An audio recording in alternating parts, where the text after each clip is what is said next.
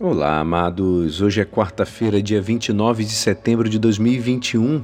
Hoje é dia dos Santos Anjos, São Miguel, São Gabriel e São Rafael.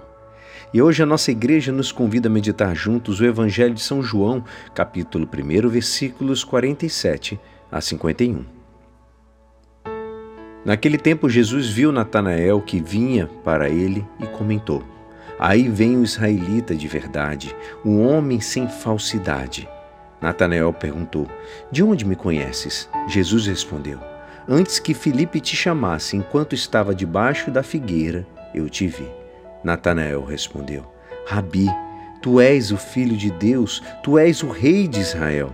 Jesus disse: Tu crês porque te disse: Eu te vi debaixo da figueira? Coisas maiores que esta verás. E Jesus continuou: em verdade, em verdade eu vos digo: vereis o céu aberto e os anjos de Deus subindo e descendo sobre o Filho do Homem. Esta é a palavra da salvação. Amados, hoje nós temos a festa dos santos arcanjos. Jesus manifesta aos seus apóstolos e a todos a presença dos seus arcanjos. Eles estão na glória celestial, onde louvam perenemente ao Filho do Homem, que é o Filho de Deus o rodeiam e estão ao seu serviço.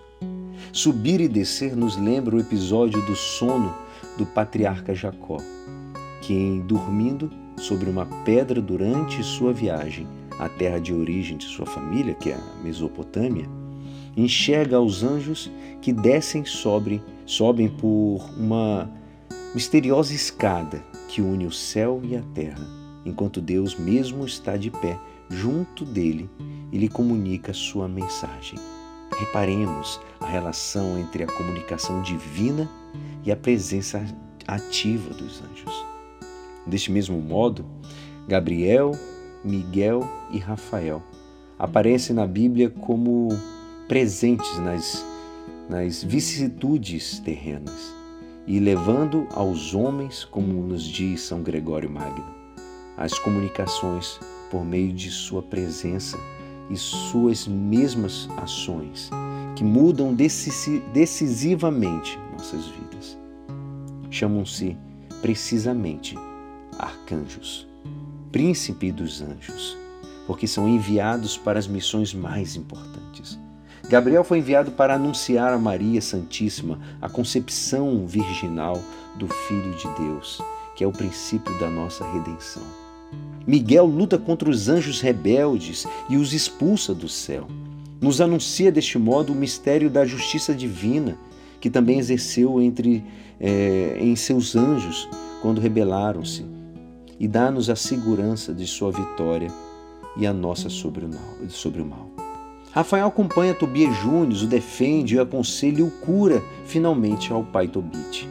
Por essa via nos anuncia a presença dos anjos junto a cada um de nós, o anjo que chamamos da guarda.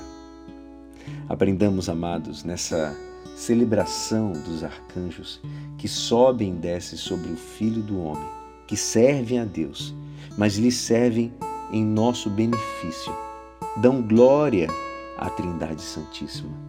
O fazem também servindo-nos. Em consequência, Vejamos que a devoção lhes devemos que a gente pode fazer. Quanta gratidão ao Pai que os envia para o nosso bem.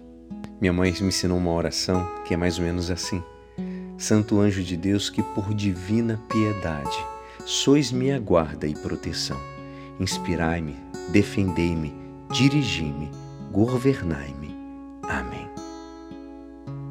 E é assim, esperançoso que esta palavra poderá te ajudar no dia de hoje que me despeço. Meu nome é Alisson Castro e até amanhã. Amém.